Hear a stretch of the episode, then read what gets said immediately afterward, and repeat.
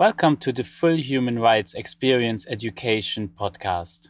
This interview with Heather MacTaggart was recorded for the International Freedom in Education Day. Enjoy. So, I think the first thing, could you introduce yourself a bit for the audience? Sure. Uh, my name is Heather MacTaggart. I'm the uh, executive director of Classroom Connections. I founded the organization 23 years ago with the idea that education system needed to change. And we've been through a number of ways trying to do that. First, producing resources that were free for schools right across the country, and many of which went to um, countries outside of Canada.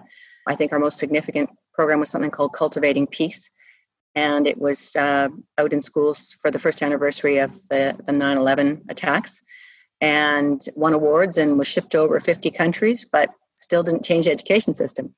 So then we spent 10 years working with first nations communities in uh, western canada in alberta to prove that alternate methods of education could work and this is with um, almost entirely dropouts um, teens and, and young adults and while we changed lives, we didn't change any systems. And then we were looking at uh, starting a self directed school in Toronto to show that this works, uh, like the 500 others that are out there in the world, and show that it works. And then COVID happened, and we realized we need to take a different tact. So, we are talking today for the International Freedom in Education Day. What does freedom in education mean for you? One thing choice. It means that kids should get to choose what it is they learn, how they learn it, and who they learn it with. And how do you think could we achieve this for everybody out there? Well, our our the, the project that we're working on now, which is is really to try to create a movement called Unschooling School, unschoolingschool.com, that recognizes that the majority of kids are in publicly funded education.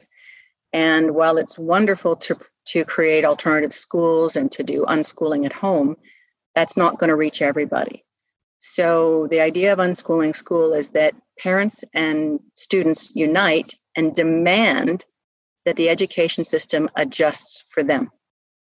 So, right now, the system is a certain model, and everybody's supposed to contort themselves to fit into that model.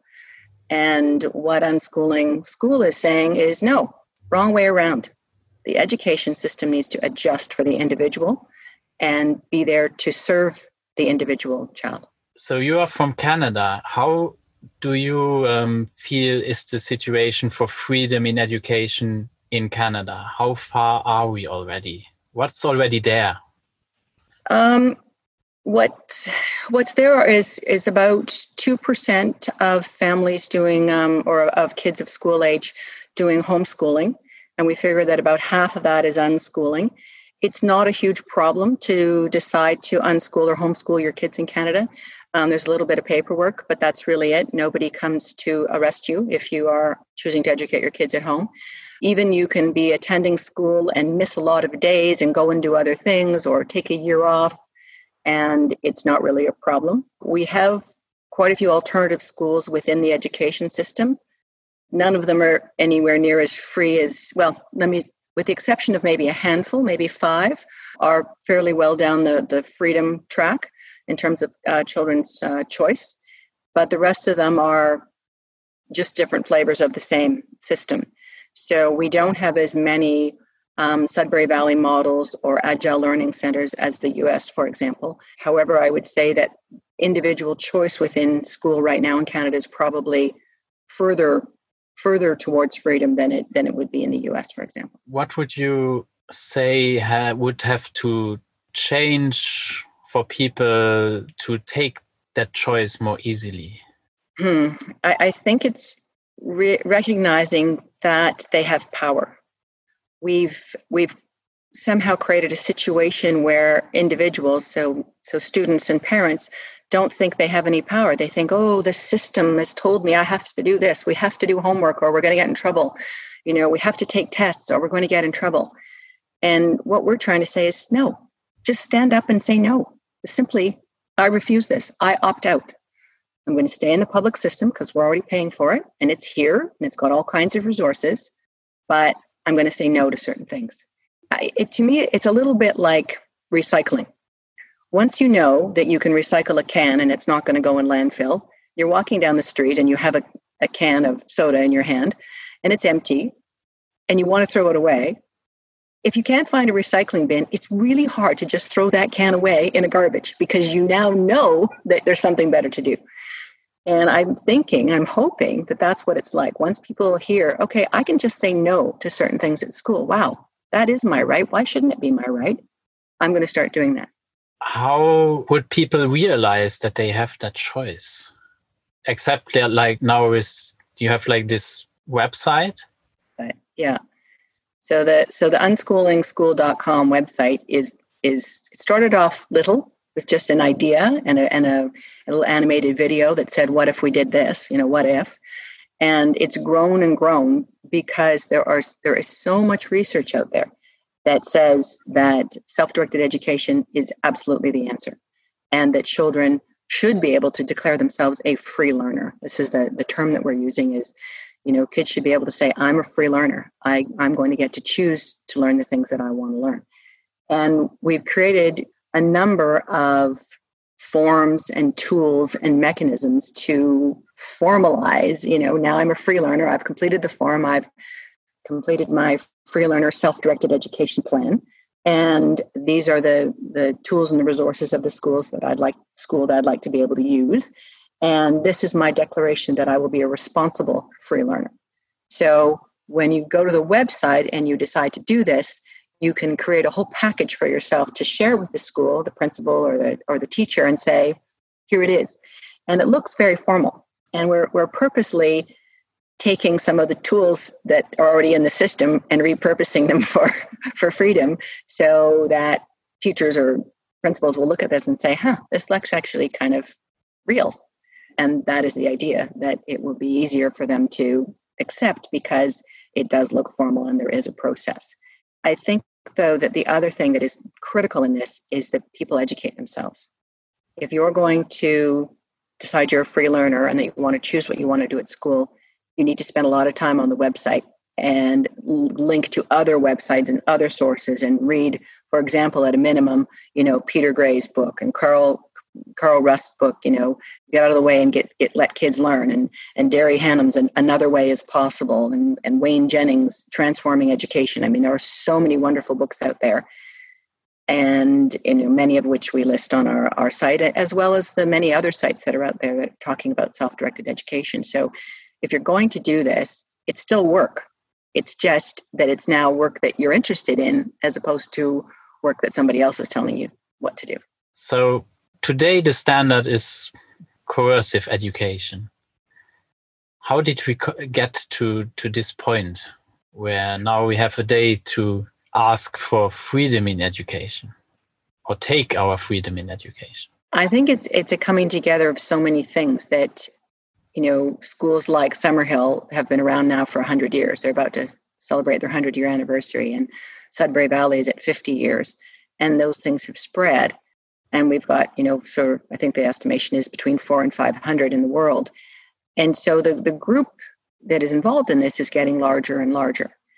And at the same time i think that the the education systems in in you know all of the developed countries have become well they've done a funny thing they've done both they they talk about student directed and choice and children are the center of all we do they have these good lines that they say.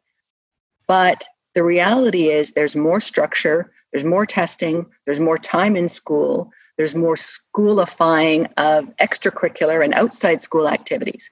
So the actual amount of freedom that kids have has, since the 50s, for example, has sharply declined.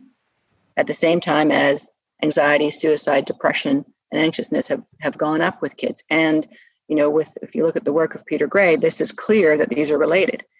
So I guess what's I think is happening is that we're hopefully at a tipping point where enough people, enough adults have a child in the system that they can plainly see this is not working.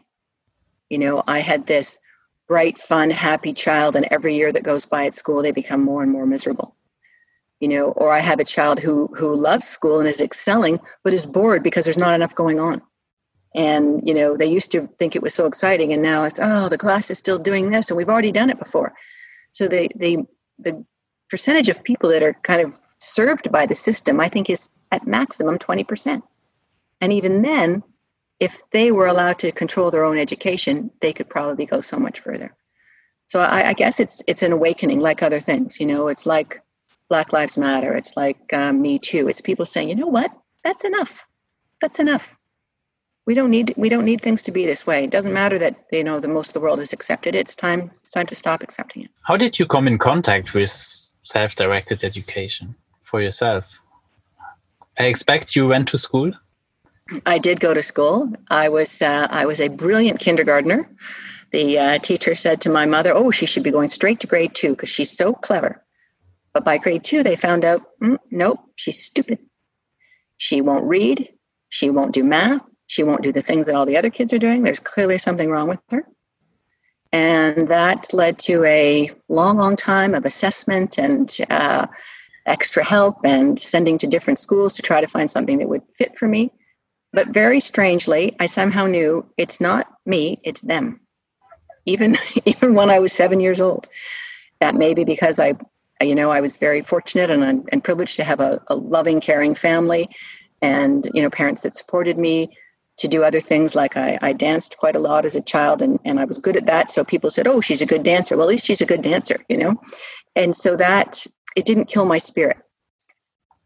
But when I when I had kids and I saw my middle daughter, uh, my first daughter just learned to read all by herself. Like at four years old, she was reading. I, I, I thought, how could this happen? Like, how, how did, how did this even happen?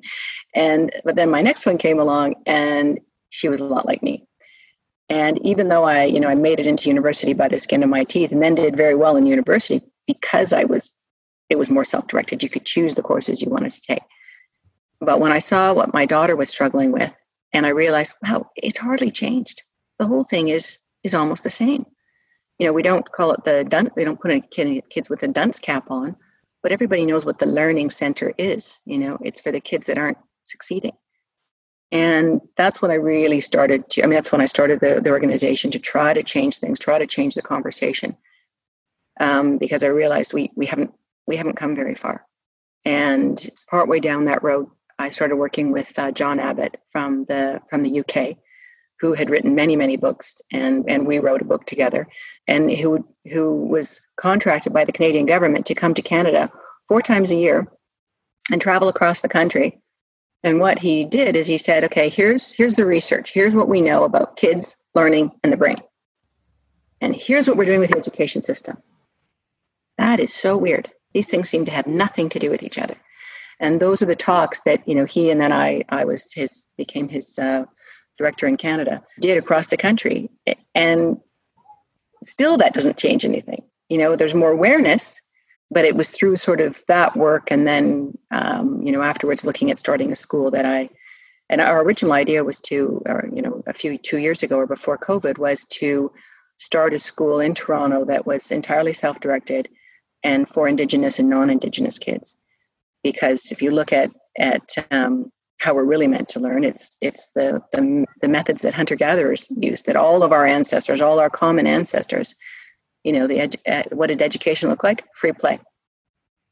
Kids after they're weaned, they play with other kids, and they're naturally driven to mimic adults and do all the things that the adults are doing, so that they can one day be productive members of the community. That's what they're driven to do, and that's what they did.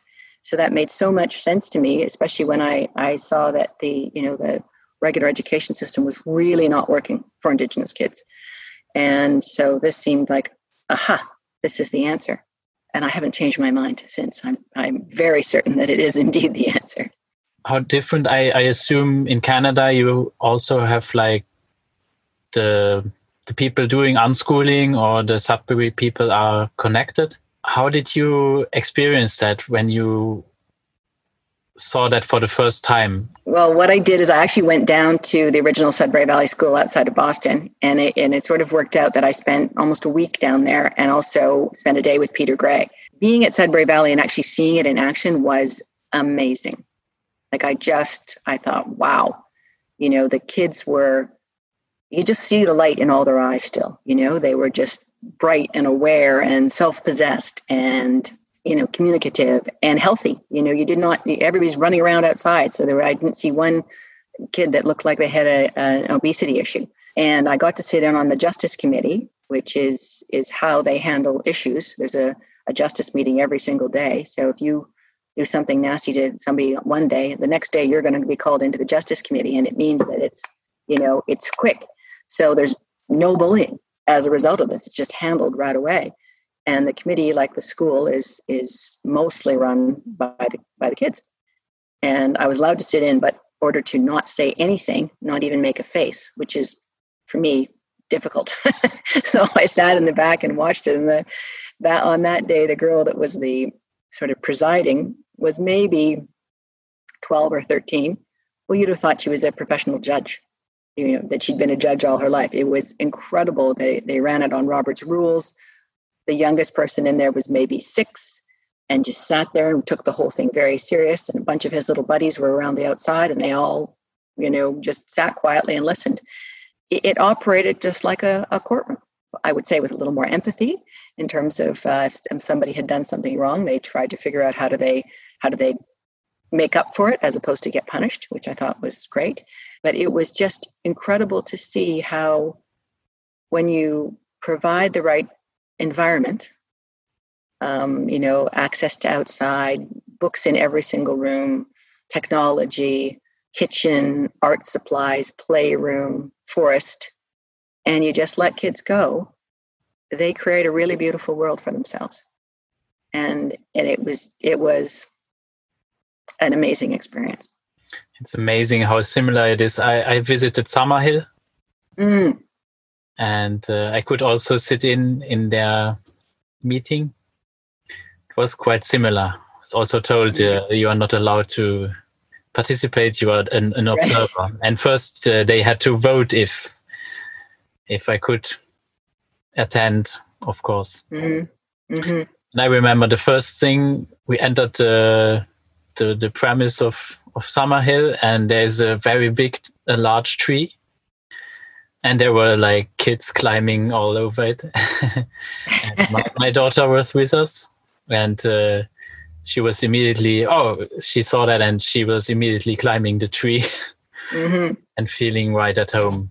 Um, yeah, uh, yeah, quite uh, impressive uh, seeing seeing how these communities function and how peaceful it is. Yeah, and I would not yeah. say it's not conflict free of course not. No. There are conflicts, but the difference is like these they are resolved immediately. There's yes. And it's not from from above, but it's like really yeah, because they have this structure around them. How, mm-hmm. Do you have a comparison when when it is like not in a, like a school setting, well, a school setting like Sudbury or Summerhill, uh, like when you meet like unschooling families? Is is it a similar experience? Um, yeah, I, have actually, we used to have a, a, very, very devoted unschooling family lived right down the street from me when my kids were teenagers and their kids were little. And uh, one of their kids walked walked our dog for us when I was away. And I would say, yes, that that that you know, so those those are the people that I know the best. And um, they were just such a lovely family. The kids were very self-aware you know i'm not sure how they did the the conflict management within their family i know that they um, they were part of other unschooling groups so that it wasn't just them and i think that's one of the things that's so important when you when you um, unschool at home is to be able to link up with other families and have kids be part of a community and i mean we know that that's not possible for everybody you know you have to have generally two parents and you know you have to be able to have somebody stay at home that's not possible for everybody so that's why we're saying okay let's unschool at school because the building's there, the teachers are there, uh, the tools are there. We just need to have the kids direct how they get used. And it is a really strong message. There is this uh, website, educationconsent.me, mm-hmm. uh, where mm. four girls uh, ask for exactly that, that, that they have the choice to say yes and no. Mm. And they ask that, yeah, that schools provide that possibility that governments actually regulate it in that way that you have that possibility to say yes and no and cannot be forced doing something that you don't want to do. Yeah. And Where are those girls based? Where are they based? One is from South Africa, uh, one is from Luxembourg, uh, one is from uh, the USA, and uh, one from Russia. Russia. Wow, that's so great. it's like really an international yeah gathering. That's also so so lovely to see that. Now we celebrate the International Freedom in Education Day, and we have this international community where young mm-hmm. people are actually living it and connecting and networking together and uh, thinking about these questions and taking action. So um, makes me very optimistic, thinking that yes, young people can take that power. So mm-hmm. and, and they sh- absolutely should.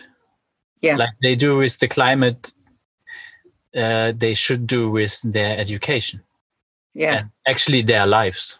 And yeah, uh, exactly. Not only the young people, but we adults uh, too. I think. How did you experience like the deschooling process for yourself? I don't know that I really did because I think I always was slightly dancing to my own tune. I mean, I because the system, the the K to 12 system was so it just did not work for me at all. I had to figure it out myself. I had to figure out how do I learn and how do I uh, pass these tests and do these things my way because what they're telling me to do is not working at all. So, you know, I think I managed to to figure that out but why you know why should we have to do that why why should it not be open where you know you figure things naturally out because you're learning things you want to learn you know i, I don't think i personally went through much of a de- deschooling process but i it's been interesting because when i've i've um, I, my kids are all in their 20s now and I said to them, Oh, you know, I've got this insight. I am going to create unschooling school and we're going to give people permission to just do it their way. And they were so hard on me. well, mom, you can't tell people they don't need a high school diploma because you absolutely do. And I said, No, you absolutely don't. And was, yes, but that's privileged. You can't you can't say you don't need it if it's only for privileged families because they've got other options. I said, I'm not talking about just privileged families. In fact, you know, doing this is is better for everybody. And anyway, they really were tough on it. And I think that's partly their own deschooling. And uh, the section that we have on the on the website under free learners, there's a, a section for high school. It took a long time to get that, that section right and to be able to say really clearly why high school is only one way to demonstrate that you're ready for whatever's next. Probably not even the best way doesn't mean that for some people they still don't choose to do that and if they do that's fine but to have people understand look there are options and even if you're going to do the regular high school you might want to think about what else you need to do to prepare yourself for life because there's a great deal missing from the high school experience in terms of preparedness for for real life yeah that's true um, how is your experience talking with teachers about this? Strangely good, much better than I imagined. The core group of people that have been working on, on unschooling school, which includes uh, Derry Hannam, is a, a core group of six people. I'm the only one who's not formally a teacher, who didn't go to teacher education. I'm an educator, but I didn't go to teachers college. So between the six of us, we have 229 years experience in the education system. So it's actually a group of educators saying, you know what, things need to change. And we call them, um, you know, we call educators that are going to get this, that they're um, enlightened educators, that they go, okay, something's wrong. We need to change what we do. And then the next stage after that is to be a responsible subversive. So somebody who works in the system and keeps the lights on and does the things they're supposed to do, but also really pushes and advocates for change. And that's what we're hoping kids will meet when they go into the school and they say, um, I've declared myself a free learner, and here's my free learner individual education plan. Here are the things I'm going to do, and here are the things I'm not going to do. That enlightened educators or responsible subversives will go, Great, super. How can I help you? What do we do to, you know, what can I do on my end to make that all possible? And I think there are lots of people out there like that. You know, I really do. I don't think it's everybody. And I think some kids are going to run into somebody that says, What are you talking about? You can't do that. You got to do exactly as you're told. That's what school's about, doing as you're told. We don't really care what you want to do.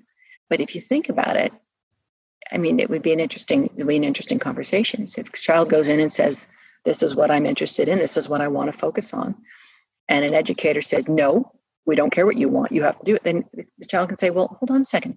Who is this school for? Is it here for the teachers or is it here for the students? You know, if it's here for me, then this, these are my choices. So it'll be, you know, it'll be interesting. I mean, we know that we need the first people that do this to be brave, you know, to, to be, say, uh, in a position where they've just had enough and they're willing to stand up and say, that's it. I'm not accepting this anymore. Here's what I'm going to do. What will be the roadblocks for these kids? And what do they need as support? The roadblocks will definitely be, you know, either teachers or principals at schools that are absolutely antagonistic to the whole idea. I still think those can be overcome by parents that back the child up. So by parents that say, get themselves educated. First of all, understand like what is this movement about? Why does self-directed education work? you know you'd need you'd need to know some things not just well you know i kind of think we'll try this you know you you need to know what you're doing and saying and then i think that you could stand up to almost any school you know and it might be annoying but um, it's possible and i and i think that the best thing that that uh, kids get kids and families can have to support them is first of all to get educated about it but secondly to find friends and to find other families that are interested and to do this as a group. Because, of course, if you go in with five or six families in one school, your voice is going to be much louder, much stronger, and and and harder for the system to ignore.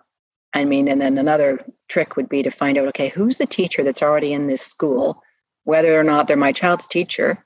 You know, it might be the kindergarten teacher, it might be a grade six teacher, it might be, you know, a grade 11 uh, math teacher that is the one who's already kind of a little weird, a little a little on the edge, and go in and get their support, and then say, how do we, you know, how do we make this happen in this school? One question that is in my head about like, so I'm I'm all with you on the that yeah, children should like, it's their choice. So in the end, it's like them that have to say no. They are the only mm-hmm. ones so i'm just like imagining for them to be able doing that i think that they would have to have a background where they experienced that they can say no mm. so mm. For example my, my daughter she was never in school so she was unschooled. She tried like one like two months of a supposedly free democratic school. Mm. But she quite quickly with seven years old she was like uh, saw that like you know the adults are not on the same page here they are not clear about and then she was like super annoyed about that and she was like i don't want to go here anymore i don't feel comfortable it's very interesting uh, that she yeah. could, like and she could express it quite clearly so so i i experienced a young person that was able to say no i don't want this anymore Mm-hmm. And then we we went to the teachers. The teachers were like, "Yeah, okay, we can find a solution." They were really willingly. And then we got a roadblock when we got to the school ministry that had the final say if the teachers could give her that freedom to mm. not attend all the time or so and then that was the moment where we we realized okay we have to take her out and we could do that mm. we did self-directed education at home but um, if I imagine now, like a child that didn't have that experience, that she is allowed, mm-hmm. or he, she, or he is allowed to say no at home, they would never, they would never try, or they are trying. So, mm-hmm. kindergarten, for example, most of the children are saying no, but nobody is hearing them. Mm-hmm. There are a lot of children that are saying no. Yeah, and then we squash it out of them because they say no in kindergarten and grade one, and then they get so many, so many, uh, so much opposition to it that they finally give up. Yeah, I, th- I think you're right. I think there's, but I think there's actually two kinds of kids, at least in this situation. So there's there's a child like your daughter who has been who's grown up in an environment where she has agency, where she's allowed to pick and choose things, and she's allowed to say no, I'm not doing something and that's respected. Those kinds of kids will do very well in this because they to them that's the normal. Of course I of course I have the right to say no. But I think there are other kids and I was one of them that didn't need anybody else's permission to say no. I'm just going to say no cuz like really pig-headed little kids, you know. I am this is it and I'm doing it. And you know, you can see kids in families where it's not really permitted but there's nothing they can do about it because the kid is just so strong. And and my middle daughter was like that too. My the older and the younger no. I remember when she was i don't know 13 14 years old and she was out late and she was coming home late and i didn't know where she was and she was doing all kinds of things that i didn't love. And i remember another parent saying well why do you let her do that? And i said let her i don't let her do any of these things. She just does it. Like you can't unless i'm going to put her in a cage i can't stop her from doing these things. And part of that was that she was rebelling against you know the school system and this is why i think it's dangerous because when you give kids so much to rebel against by a system that makes so little sense that of course they're one of their only options is to get in trouble you know and is to do bad things to rebel because they're already bad. They're a bad student so they may as well smoke. They may as well take drugs. They may as well be promiscuous because they're already bad.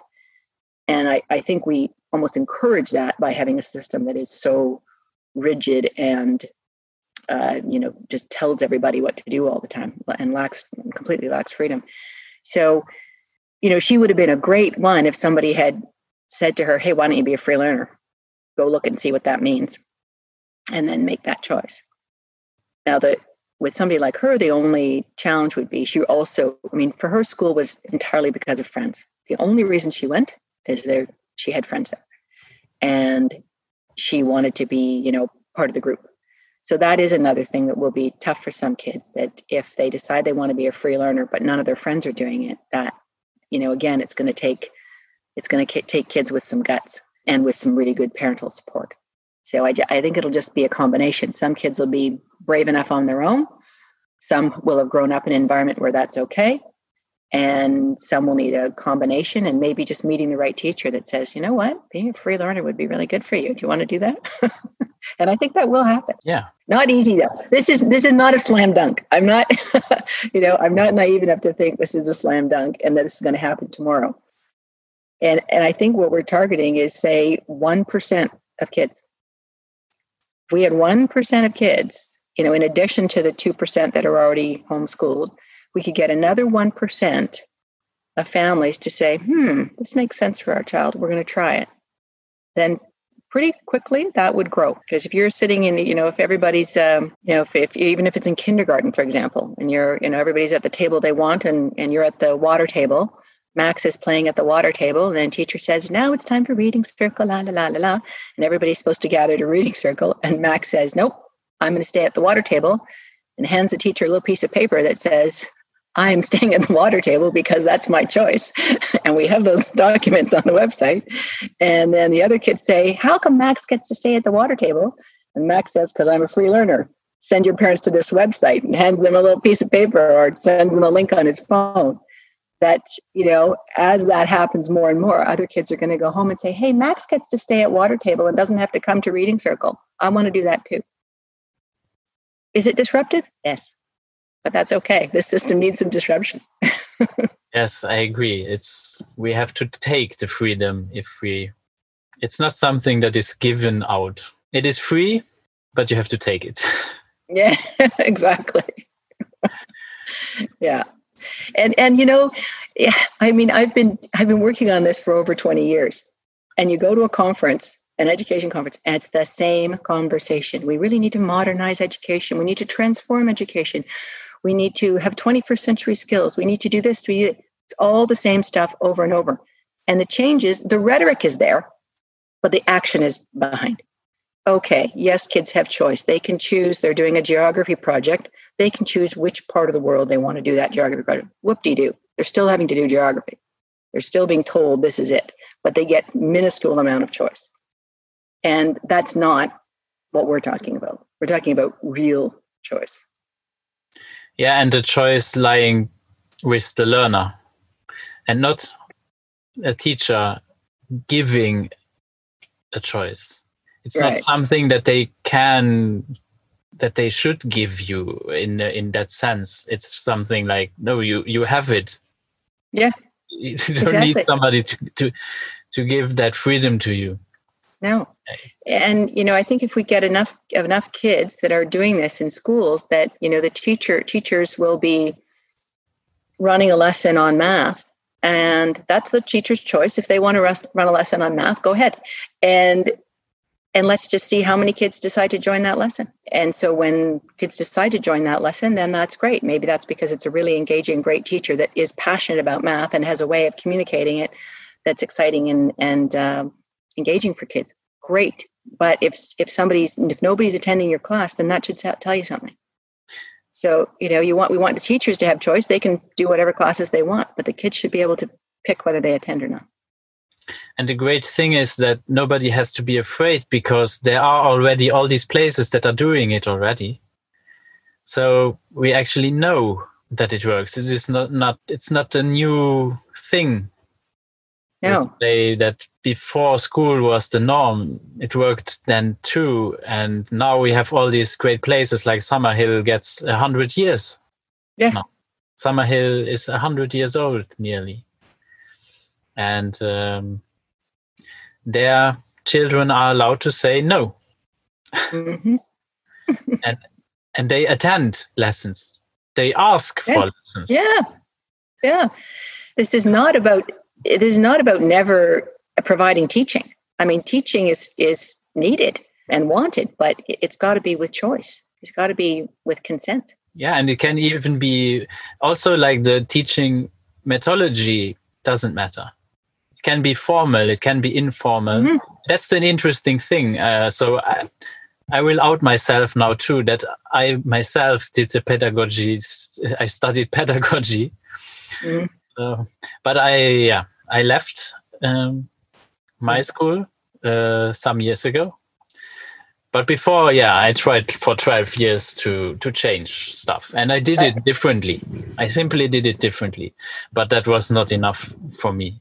Uh, in that sense. So I, I was like a bubble in in the school, and it didn't feel quite right. And uh, yeah, I uh, know these conversations, all these talks. It's always the same, mm-hmm. and um, and there are a lot of talks about problems. And after a while, I was confused because I didn't have these problems. I, I came in contact with self-directed education and I started to to run it more and more self-directed. And mm-hmm. then all these discipline problems and so on went away. I, I didn't have them in the first place so much. Mm-hmm. But um, yeah, it was it was not really and, and in the end it is not a problem if you have a class that is not disciplined actually that is a learning opportunity yeah. and that's that's a great chapter in Derry's book but I will I will probably talk with him about that on another video. But uh, yeah, and it's so interesting that if you give uh, young people this cho- this choice that they are part of the solution, then they they have actually the chance to take responsibility. And yeah. you put it very good on your website, the thing, and you you told also about it, like the the responsibility is a big part of it, and you cannot you cannot learn to be responsible if you yeah if everything is taken away from you. Yeah. That you cannot take responsibility for your own life. And it's like yeah very strange that uh, the idea is like okay i will tell you what to do all the time but i want you to uh, be intrinsically motivated and do everything by yourself. That's yeah a very very strange concept it's a very strange concept. It, it, it, just one point about something you'd said earlier about the behavior. there's uh, I've seen that there's estimations that it's between 65 and 85 percent of teachers' time is spent on behavior management. Yes. So you know, this isn't just about freeing up kids, it's about freeing up teachers too. Like, did you really get into this business? Did you really decide to become a teacher because you want to spend all day long managing kids' behavior? And what other indicator do we need to know that the system isn't working if that's the situation? Why would behavior management be such a problem? Because the structure of the system is such a problem. Not because we suddenly have all these kids with learning disabilities and problems. We have a system that disables learning because we keep trying to teach everything everybody about something instead of letting them experience it. You know, and it's the same with so you can't experience responsibility unless you're given it. You can't experience democracy unless you get to participate in the democratic running of something. You know, you can't you can't experience critical problem solving unless you have a critical problem to solve. You know, reading a textbook about how to be a critical thinker is not going to make you a critical thinker. You know, and we, I mean, nobody would say, okay, uh, you want to learn piano. So we're going to read a textbook on piano. We're going to watch a lot of demonstrations and we're going to discuss piano, but you're never going to touch one. Actually, that's how music schools work. First, you have to do theory and learn yeah. to read music sheets. Mm-hmm. And then then you are allowed to touch it. But with music sheets, no. so it's and uh, that's what I did. So I was a music, yeah. and uh, yeah, it's quite interesting. Um, mm-hmm. that, that's the idea, and of course, that's that creates a lot of problems because yeah. yeah, you you you took like a thing that is yeah very natural, and you put it upside down, and you you're doing it all in the wrong order. Yeah, and and you're taking away uh, choice because mm-hmm. if if if a student chose to learn how to read for example uh, music then it was like the easiest thing in the world and yeah, i yeah. didn't even have to teach them right yeah it was very interesting i, I was uh, very inspired by the the research that alan thomas and harriet pattison did about learning uh, how to read what they did mm. with uns- unschooling uh, yeah, uh, kids that did unschooling and what they described in their books. And it was like, hmm, interesting. I should stop teaching reading altogether and see what happens. Mm. And the interesting result was that uh, they were actually then better in reading music wow. when I stopped uh, teaching it. Stop teaching it, yeah. Yeah, altogether. And then it was very relaxing. It, it freed up a lot of time in my head where I had to think about matter. How could I now uh, teach that? Uh, mm-hmm. This this student is not responding to this methods. I have to to find another one, and that's a lot of work. It is a lot and, of work. Yeah, and in the end, uh, it's always the student that is telling you what they need. Yeah, yeah. Them. Well, it's it's ah. like that quote a quote that if um, if we started giving babies classes to teach them how to walk, within a generation, we'd think that children couldn't learn to walk unless they were taught. Yeah, exactly. Can't stop a baby from walking. It doesn't even make sense. They keep falling down and bonking themselves, but they get up and do it again because they're driven, driven to do it. Why do we not realize that they're going to be driven to do all the other kinds of learning there is as well? It is very, very interesting. But uh, I think if if you are long enough, like like like we are observing it and and really mm-hmm. like diving into it, uh, it becomes harder and harder to understand how didn't I see it before, and how mm. it is, how is it possible that not everybody else is seeing that? Yeah, the discipline thing is one one one example that is really really big. Observing young people when they play, they have all mm-hmm. these rules, like Peter Gray describes, and you can really observe it if you are aware that it isn't there how they regulate everything themselves and if they are like i observe a lot of plays where where very like older kids play with younger kids and that's no problem at all yeah. uh, even with like more comp- comp- uh, competitive play mm-hmm. where you have like a goal where you can win or whatever but it's interesting seeing that it is possible that young people, younger people can play with teenagers, and uh, yeah, they get along. Yeah, it's yeah. very conflict free, and and and in, in, in a big contrast, what I experienced as a young person in uh, in school. Uh, uh, is it called recess? Yeah. The, yes. Yeah. Yeah. School recess when there was like a game that was I experienced it absolutely not like that. Also, mm. like older kids playing with younger kids, unheard of. Unheard of, yeah. yeah. Well, the the you know one of the many challenges is that we've set schools up to become bullying factories. You know, when you have when you only allow kids to play with the or to be with the kids of their own age, and you have a system that is has um, competition embedded in it, of course you're going to get bullying of course you're going to get well how come you know they're doing they're they're stupid they're doing this and they're doing not doing that because everybody's supposed to be all the same doing the same thing which is not normal or natural whereas when you let kids mix or you know let, when you allow when you provide an environment where kids can mix freely with ages they're going to more naturally find somebody that's doing something they're interested in and go to that group. And then the comparisons are not going to be as as stark because you're not looking at just 11 year olds and there's this one weird 11 year old that's not doing what everybody else is doing. But you wouldn't notice that when it's age mixing. So you know we have a big big fuss over bullying in schools right now but it's it's the structure. It's not because we have all these bad kids. It's the structure of the system produces that. You know that's a conversation that's not being had.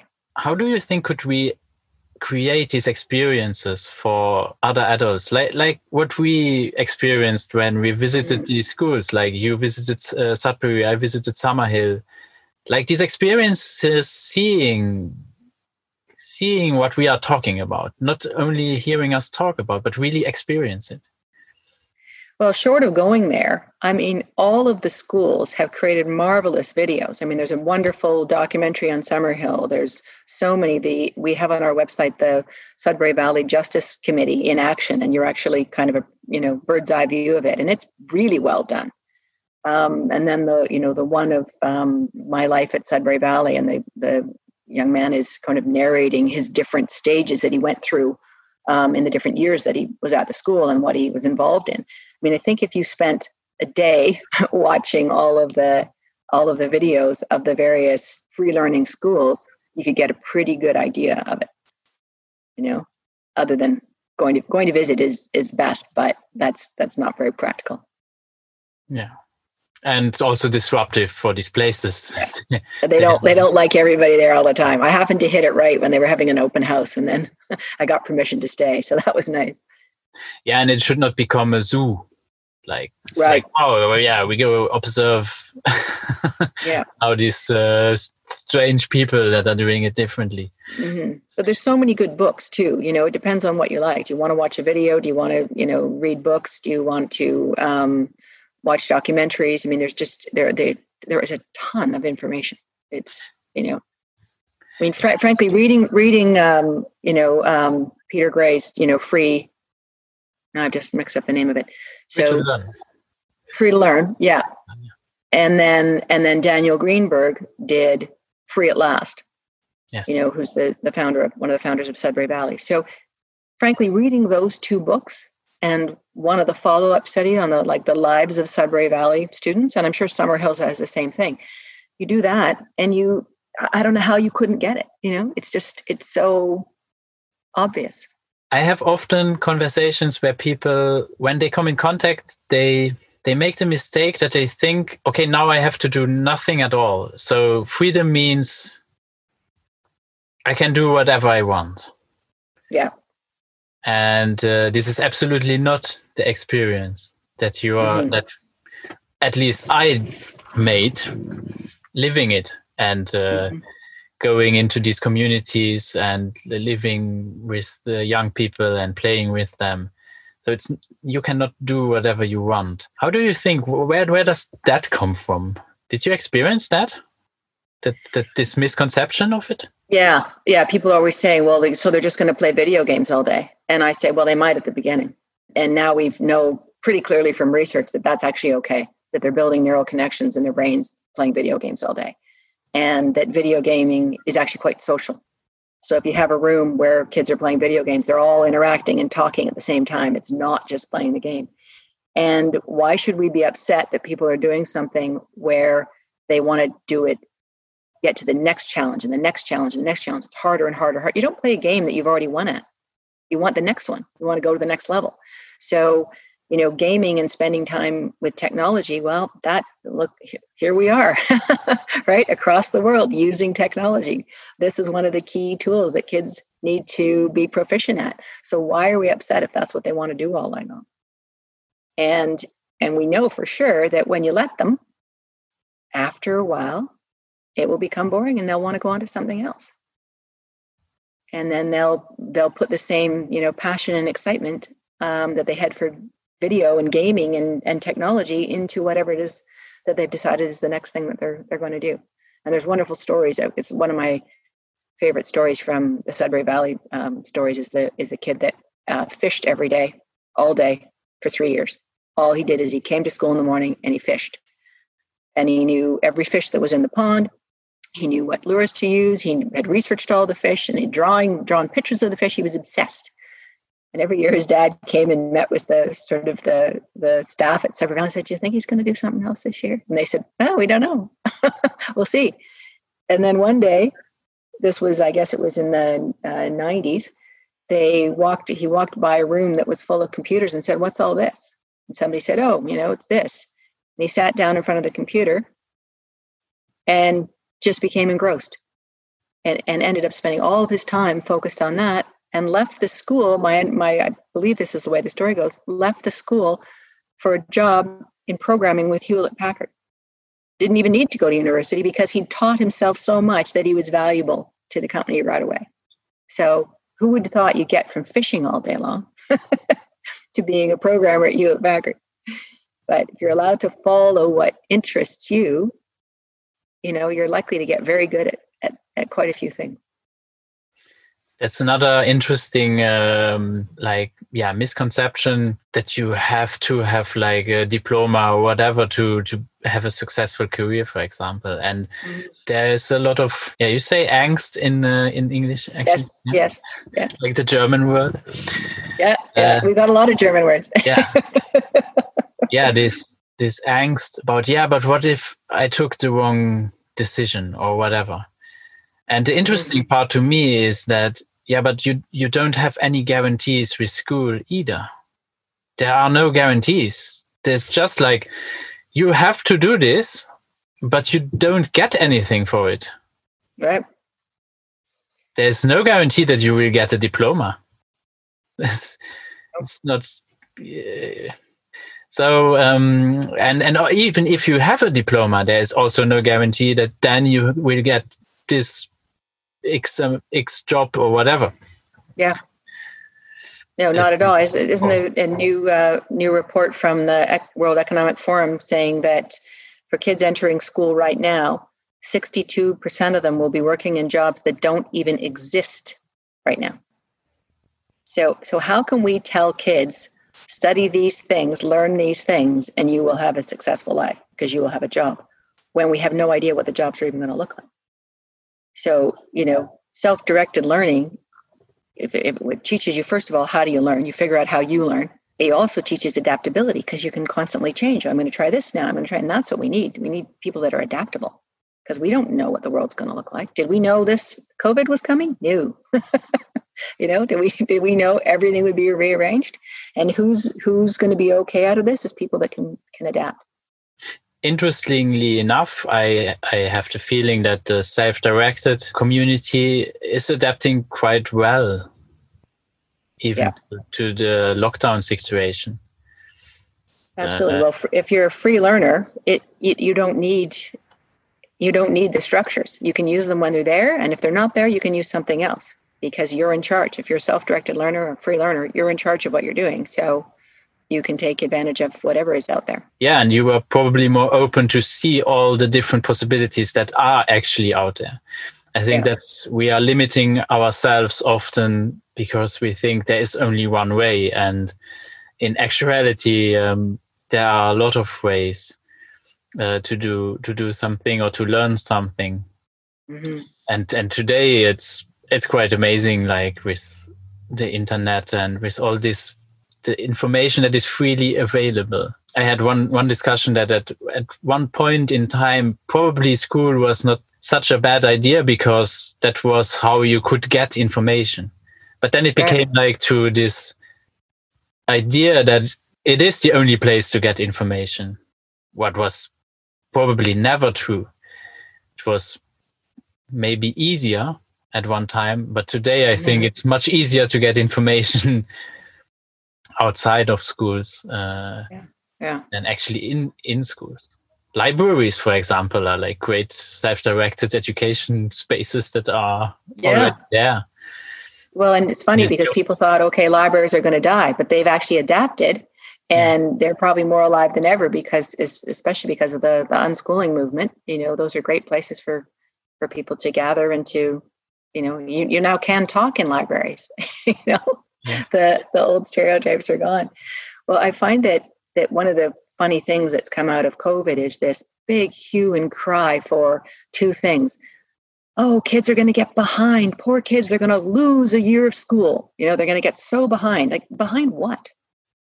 How, how are they getting behind? They're still living you know and if everybody's going through the same thing how are they now behind? Who are they behind and and then the other part of it is because of the curriculum they have to cover the curriculum. We have to teach the curriculum. We have to learn the curriculum as though there's no there's no learning in life that takes place out of those things. If we could convince the system to say look let's have a year off from curriculum. Just drop it. Provide support and help and nurturing and focus on wellness and community and helping kids have community even if they're not in a school building. Focus on that drop the curriculum for a year, and then let's see what happens. Let's just look at it at the end of all this and say, hmm, are things better or are they worse? And, and we know the answer. yeah, we know the answer because, yeah, experienced it already. When you drop it, what, what happens? And, and yeah. that you really don't have to be worried all that much. There are like really, I, I have so many examples that I know of that I'm that from young people that I know personally that I had a chance to meet that chose not to read until they were 12 or 13. Mm-hmm. Absolutely no problem at all. Even it's sometimes interesting that oftentimes we know a lot of stuff, but we don't know that we know it or that we yeah. are able to doing it.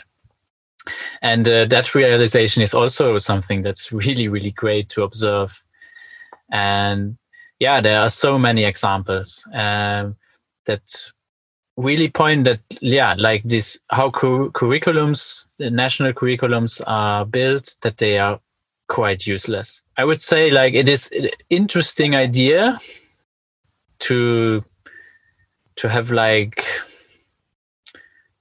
a guideline or whatever but in mm. the end it is it is pointless because we are so individual in our learning when do we learn stuff if we let young people doing it? And also like the, the interesting part also about that is that we readily accept that if you graduate after your graduation that a short time later you have forgotten nearly everything. Yeah. And we readily accept that. So I saw one um, study that actually argued that you know, but it builds like um, yeah, you don't have to know all these things specifically, but it will build that you can then later learn Access. easier. Yeah, mm. have like uh, learn new skills or whatever. And I found that really, really curious because in my experience, I see like, yeah, but if people without a formal curriculum are achieving the same thing, then it cannot be because of the curriculum. No, I, I think they're they're you know you can uh, you can get anything out of research if you uh, torture it long enough, and the the what's probably they're seeing is that if you learn something, no matter what it is, and you figure out things along your way about how you learn it, then later on it's easier to learn something else. So what they happened to be learning was the forced curriculum. But if they'd been learning anything else on their own, they would have seen the same results. They, they're, you know, they're they're they're giving credit to the curriculum when it has nothing to do with it. It's just a process of life. And I'm from a country that's actually uh, interesting for language researchers. Mm. In Luxembourg, it's quite normal that you speak four languages. Wow. So the average person that grew up in Luxembourg speaks three to four languages. So that's an average. And that's, yeah, quite interesting. Yeah. Uh, for language researchers. Finland has a similar case. Mm. So, but it's not the curriculum that does that. It's the environment that is there. Right. So you cannot reproduce that, for example, in, in Canada. And then in Canada, you have English and French, for example. So, of course, it is more probable that you come in contact with these languages, but not necessarily. No, because we've we they're too separated, and we we've done a lot to try to teach French in um, in English schools, and other than immersion, other when, than when everything's done in French, it really hasn't worked. You know, my my son was in uh, two years of what were called extended French in grade seven and eight. Half his classes were in French. He learned nothing. Yes. I'd say, Connor, bonjour, comment ça va? And he'd go, hmm, ça va bien. I mean, that was about the extent of what he could do because what he did get really good at is the uh, Google Translator, though. So he would do his project in history and then he'd press Google Translate and there and he'd hand it in his, in French. But it's again, it's learning about instead of yeah, experiencing it. And and I, I have a, the, a similar experience with that. In school, I, I didn't learn the languages. Mm. I had all these languages in school, but I didn't learn them. I actually learned. I always saying like I, I learned English because I like to play Magic the Gathering. Huh. That's that's how I came about right. learning. Actually, uh, really having an interest in. No, I right. need this language because all the cards are in English, and I'm observing it with uh, young people when when I'm on festivals and stuff. Then we play Magic the Gathering together. So a game that is recommended from 13 and then above. I played with seven, eight year olds, no mm. problem at all. And we played in. I, I only have English cards, and right. they play. It's it's not a problem. And and in playing, they they learn also English words and and mm-hmm. stuff like that. And then uh, later on, like more came watching movies. Right.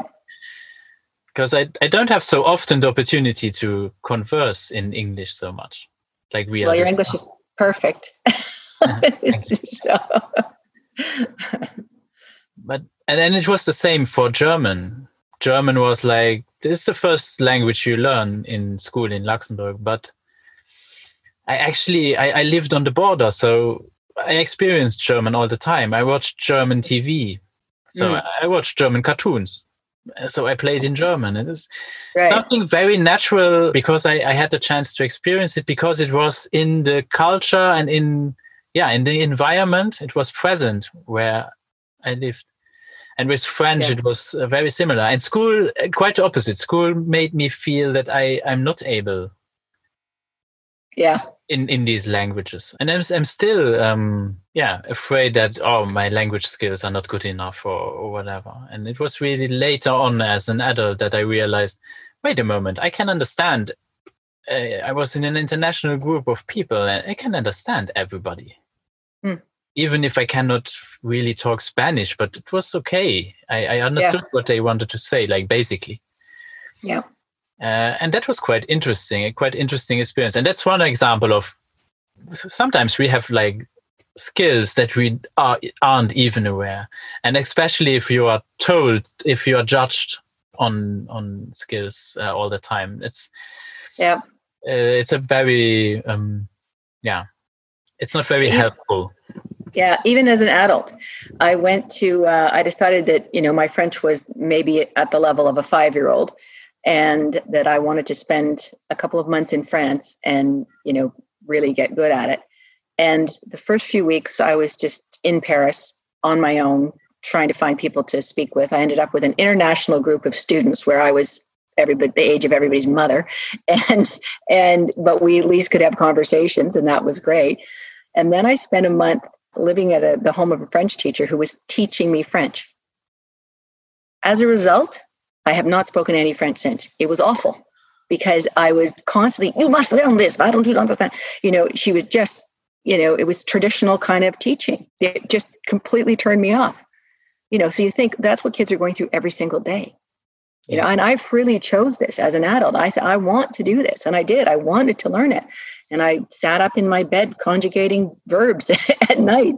But still, the overall experience was, mm, you know. So I don't know why we think we can subject kids to this every single day, and they're going to be happy and and balanced and you know self self motivated. I think that's also one one very big part of freedom in education that we create environments where you are safe from that judgment because yeah. it's really hindering it's really a detriment to the experience that you could have if we are more aware that it is yeah it is not helpful judging people mm. all the time on there and and it is quite okay um doing mistakes that's also one one big thing to be free to do mistakes and you don't have to underline them all the time yeah exactly. I think that young people are quite intelligent enough to realize if they are making mistakes and there comes a point when they are ready, then they will simply stop doing them. Mm-hmm. And even then, again, what is a mistake in the first place? Yeah. Well, and, and we know that, you know, in society, we need people who make mistakes and fix it or make mistakes and learn from it that, that mistakes are a huge huge part of learning and that that's natural and normal. Unfortunately, we were got interrupted at this point by a bad internet connection. We resumed talking about on how much self-directing is commonly accepted in mainstream schooling and how much structure is actually needed in our opinion? Only so far that if there's not structure then there's going to be mayhem. You know there needs to be a very definite framework and scaffolding and and you know and all those things. And that but but it, what we know is that that's what happens. The scaffolding happens naturally in in free learning communities. You know we see the, you know, kids and, and like you would have seen with that uh, tree that your daughter saw everybody climbing the tree and she wanted to go climb the tree well children are not likely to climb up to a level that they cannot get down from. Exactly. You know we, we have self-preserving instincts you know? When it's open and accepted that kids are going to you know climb trees and occasionally bump their elbow then you know usually tragedy does not ensue. But we've become so as a society we don't accept any level of risk. And and we're hurting our kids with that also like uh, there's a lot of uh, yeah the playgrounds are disappearing because somebody hurts himself and stuff like that. Yeah and they keep coming up with you know hurt proof playgrounds. Like if it's hurt proof it's not going to be fun. I mean there's got to be some element of danger and excitement in it and that's the whole point. and that's the whole point of, of childhood is to test your limits and certainly of adolescence and we've taken we've taken away all the real ways for kids to do that.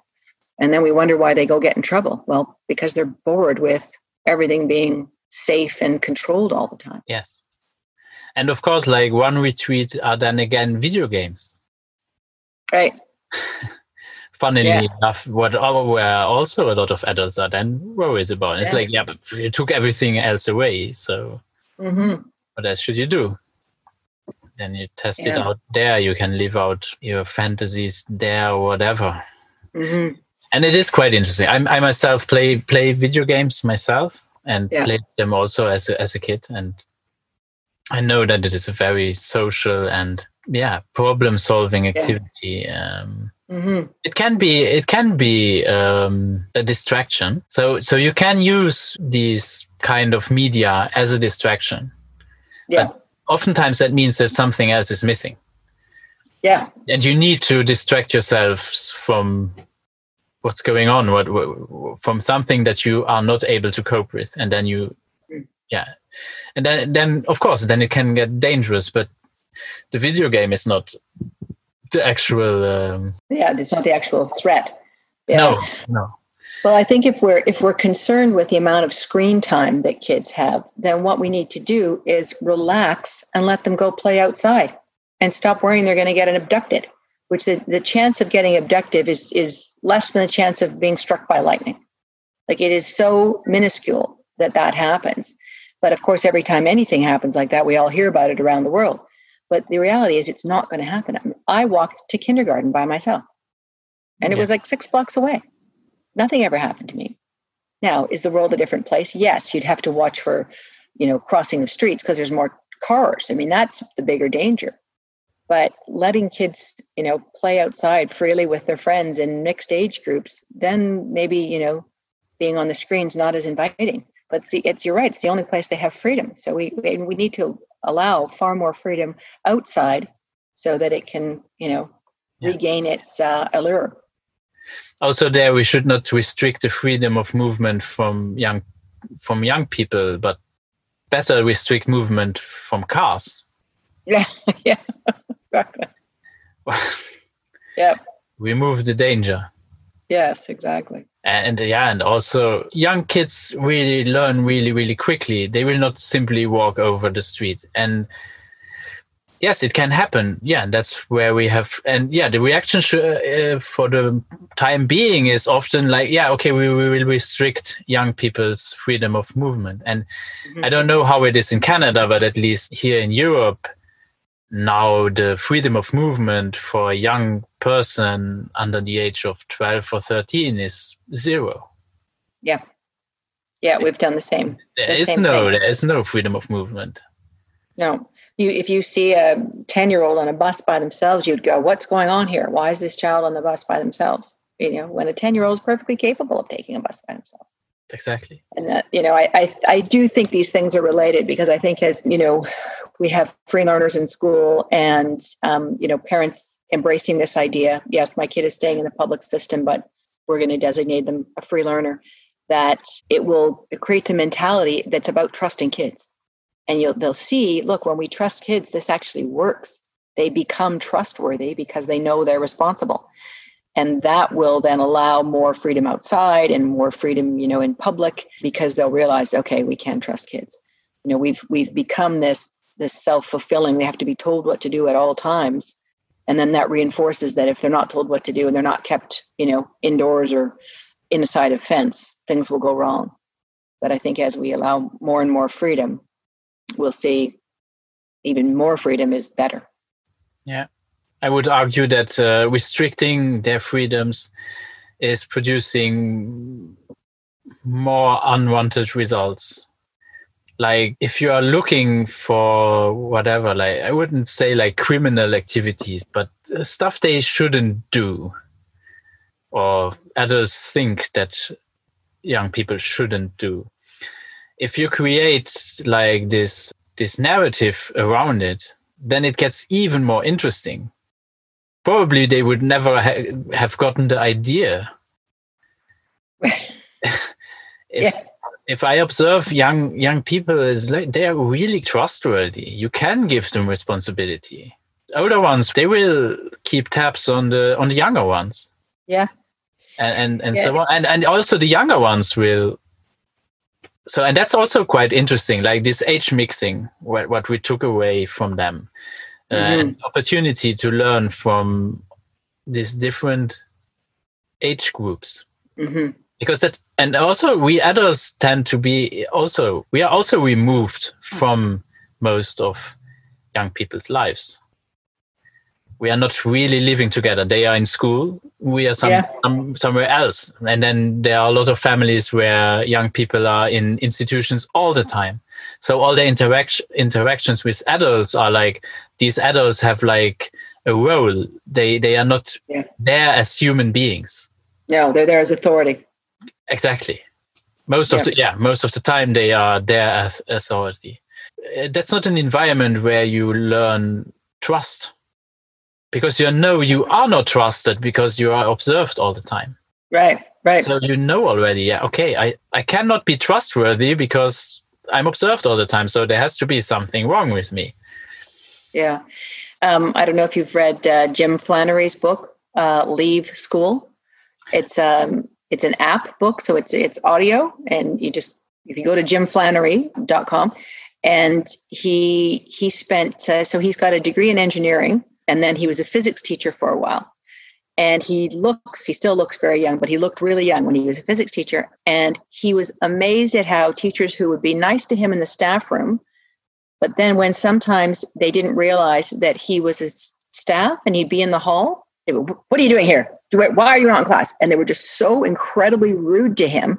Like he one time went into school after hours and was you know absolutely accosted by this teacher. And he said oh i work here. Oh i'm sorry you know i didn't realize.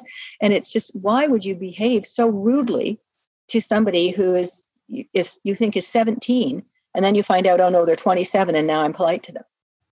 Yes. i mean it's, it's a, a, a terrible structure.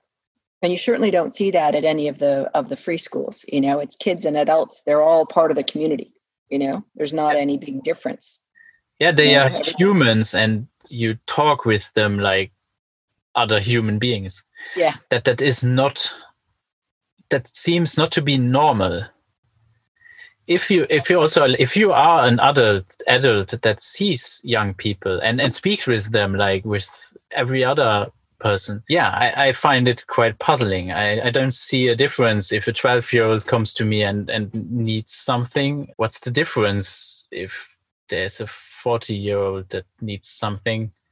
Yeah no we've we've created a situation where kids have to be in school that is is very divisive. You know i know adults i've experienced adults that are afraid of teenagers.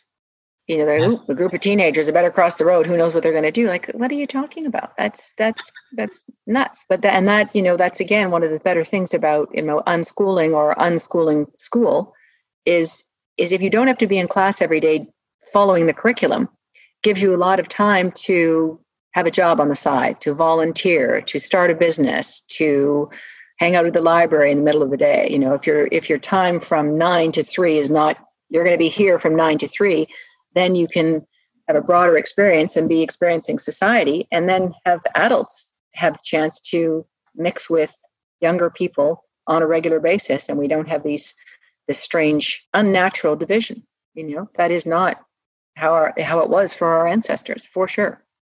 Yeah and why wouldn't you have a friend that is much older than you? Yeah. Who cares? I mean we do as we do as adults. I don't want i don't go around with people only my age all the time. You know why would you? Yeah then it becomes like yeah in in a, in a working environment that's quite normal that but even there i probably i looked also very young and i had longer hair mm-hmm. and i started out I had always the feeling that if you're starting out, at least in my profession, the older colleagues tend to not take you seriously mm. because you are young. Yeah. That there is this culture not taking young people seriously. And oftentimes, mm-hmm. in my experience, they have very valid points. And oftentimes they are quite right, where I was completely wrong. Mm.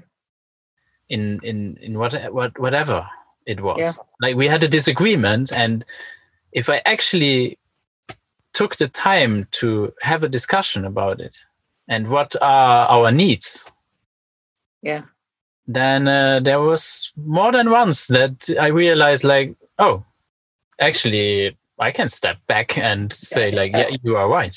Yeah, we should do it like that. mm-hmm. Well, it keeps it keeps us fresh. I mean, you know that if you look at your friends that don't have kids, you know, the, as you get older, the people that have kids, they stay a bit younger because they they stay current on lingo and expressions and on technology and just even in their on their outlook because they're around younger people. And we just, you know, we shouldn't make that only possible for people that have children or that have grandchildren. If we're mixing more freely as a society in general, it's to everybody's benefit. Exactly and and give also adults the possibility not uh, to interact with young people as ourselves not as yeah. an authority or in any kind of role. Yeah. Because that's very different. You you are putting like it's like playing theater all the time. Right. Well and I, i'm hoping that that's you know part of what happens with with unschooling school and the idea of kids designating themselves free learners. Because then the teachers can become just more like adults in the building that are there you know with everybody else along the learning journey and that they it, it takes a lot of the pressure off the teachers to think okay i have if i don't do this and this and this and this and i don't keep control of this class you know everything's going to go awry and these kids are going to be you know uneducated it, it's a lot of pressure for teachers. And we know that they've that there's significant anxiety issues amongst teachers as a as a profession. And that's partly because they're being asked to do a job in a way that's not possible. If everybody's taking responsibility for their own learning and the teachers are just there as as part of that, as one of the tools and resources, but all the responsibility isn't on their heads, then that should make their lives much, much better as well. And I would argue the same goes for the policymakers. Yes. they have an impossible task. Impossible. So they no. can go find something else to do because really, we got yeah. way too many policies, that's for sure. Yeah.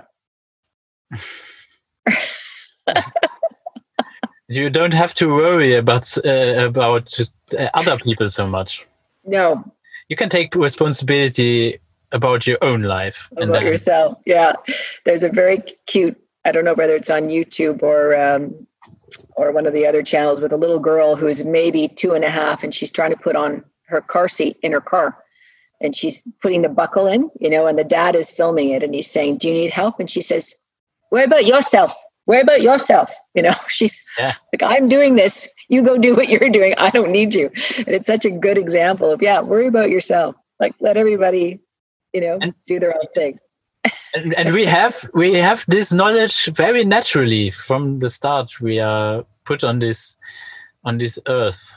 They don't need us to control their actions. Or I would even say like really to teach them anything. We are there and living by example. And they are mm-hmm. thriving mm-hmm. quite naturally because I think we somehow know, yeah, this is where I will go. Yeah. Well, I think that's where we've we've mixed things up, and that you know we are we are born to learn, and we have succeeded and progressed as as as human beings because we learn, not because we teach.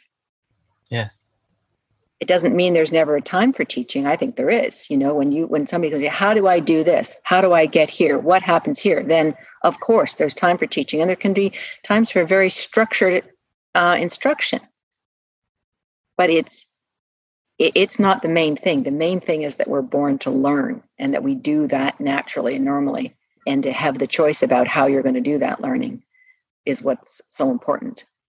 And we need to get give up on this idea that it is all about teaching, it's all about curriculum, it's all about instruction. It's part of it, but that's a small part compared to the learning part. Yeah, and we put it all under the word education and kind of lost the actual meaning because, like, the word education in itself, I had a, a quite interesting conversation about it. Like, that the word in itself, why are we actually needing it? Because education doesn't describe anything. It is right. just just a bucket where we can put activities inside. Mm. But it is not actually a thing that we are doing. When we when we tell ourselves like, yeah, I'm educated or I educate myself or this is education, actually what we are doing is exploring is we are doing stuff. We are playing music. We are playing games. We are reading. We we do s- stuff. Right. And then we put it in this box like called and we write education on it. Yeah. But then we forget what's inside of the yeah and we keep the box closed like lying in the corner there and then everybody's like oh this is super important but nobody knows what's inside oh we are inventing stuff that like oh yeah education but education is like it's like this building and we call it school. Mm-hmm. huh? What? Yeah. Also like a school what what what's what is it? It's so interesting that we created these ideas and these concepts. Yeah, and i found i found that idea interesting like the question why do we need the, the word education? Mm. just as, as, a question because we worry a lot about it.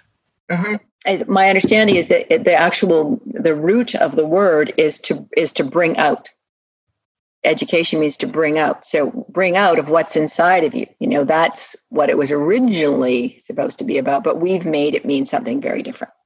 We've created it that education is this series of you've jumped through a series of hoops. That's what education in in our reality means. If you say like bring out i would argue like now we understand like the opposite of it. Put in. Yes put in exactly. it's the filling of that pail, not the lighting of the fire. yeah. yeah, that's what I meant before that we kind of took that idea and then turned it upside down and, uh, and then wonder why, why is it not working yeah yeah and in the end it's it's like really this it's an ethical question about like could you even take away choice so that's already like unethical in a way. So it's quite impossible to argue that in which case could it be okay to force somebody to coerce somebody doing something and not having freedom in education and right. like you put it like having choice. Yeah any final words? No I, I think i've said everything i could possibly yeah. say. Although later i'll think oh i should have said this but no i think that's really good. Then it's for another day i hope you enjoyed listening to this interview. Please consider subscribing to this channel and our FHREE youtube channel. More information on fhree.org